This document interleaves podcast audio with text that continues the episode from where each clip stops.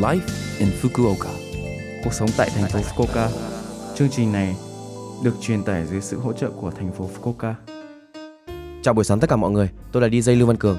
Trong chương trình Live in Fukuoka, chúng tôi sẽ cung cấp thông tin sinh hoạt và đi chơi để mọi người có thể có thời gian vui vẻ và thoải mái ở Fukuoka. Thứ sáu hàng tuần, tôi là Lưu Văn Cường, đến từ Việt Nam sẽ truyền tải thông tin đến các bạn. Chỉ một chút thời gian ngắn thôi, nhưng rất mong các bạn hãy cùng đồng hành với mình nhé. Cuộc sống tại thành phố Fukuoka.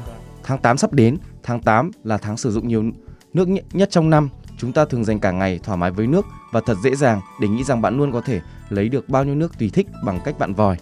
Tuy nhiên, chúng ta phải hiểu đầy đủ rằng nhiều người đã thực hiện nhiều nỗ lực khác nhau để tiếp cận nguồn nước này một cách an toàn và từ nguồn nước đến vòi và rằng nước có phải là tài nguyên có hạn và có giá trị không? Và cần cố gắng tiết kiệm nước bằng cách cố gắng sử dụng nhiều nước nhất có thể mà không lãng phí. Trong số tất cả các thành phố ở Nhật Bản, Fukuoka thực sự là một thành phố sử dụng ít nước nhất trên mỗi người. Xin lưu ý rằng bạn nên ý thức giữ gìn tốt cho nước hàng ngày. Trước hết, tôi sẽ giới thiệu những điểm tiết kiệm nước mà bạn có thể làm ngay trong cuộc sống hàng ngày. 1. Dùng chậu rửa mặt bằng cốc để rửa và đánh răng, không xả nước lãng phí. 2. Khi chuẩn bị bữa ăn, hãy điều chỉnh lưu lượng nước và rửa rau và bát đĩa. 3. Trong bồn tắm, cẩn thận đóng vòi hoa sen và không tích trữ quá nhiều nước nóng. Chúng ta hãy sử dụng hiệu quả các nguồn lực có hạn.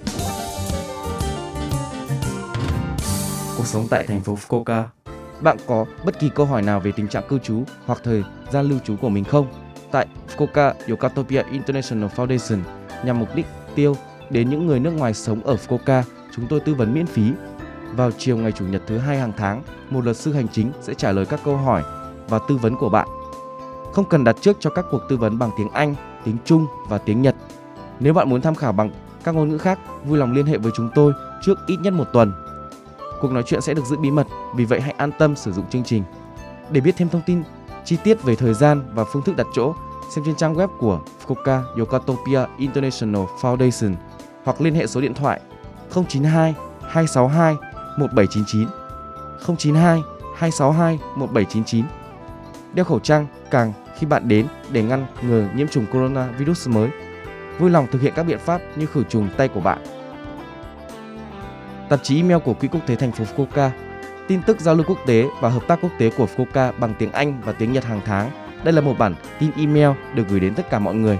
Bạn có thể dễ dàng đăng ký nhận từ trang web. Vì vậy, vui lòng tìm kiếm F và sử dụng nó.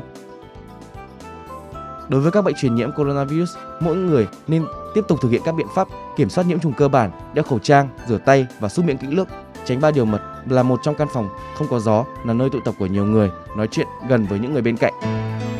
Cuộc sống tại thành phố Fukuoka. Số Live in Fukuoka tuần này mọi người cảm thấy thế nào ạ? Rất nhiều thông tin bổ ích phải không ạ? Số phát sóng này lúc nào cũng có thể nghe bằng postcard. Ngoài ra, mọi người cũng có thể biết về nội dung truyền tải trên blog. Mọi người xem qua trang chương trình từ trang chủ của lớp FM. Cuối cùng tôi xin phép gửi đến mọi người bài Yêu một người gian dối của ca sĩ Như Việt, Thương Võ, ACV để chia tay mọi người. Chúc mọi người một ngày vui vẻ. Hẹn gặp lại mọi người vào tuần sau.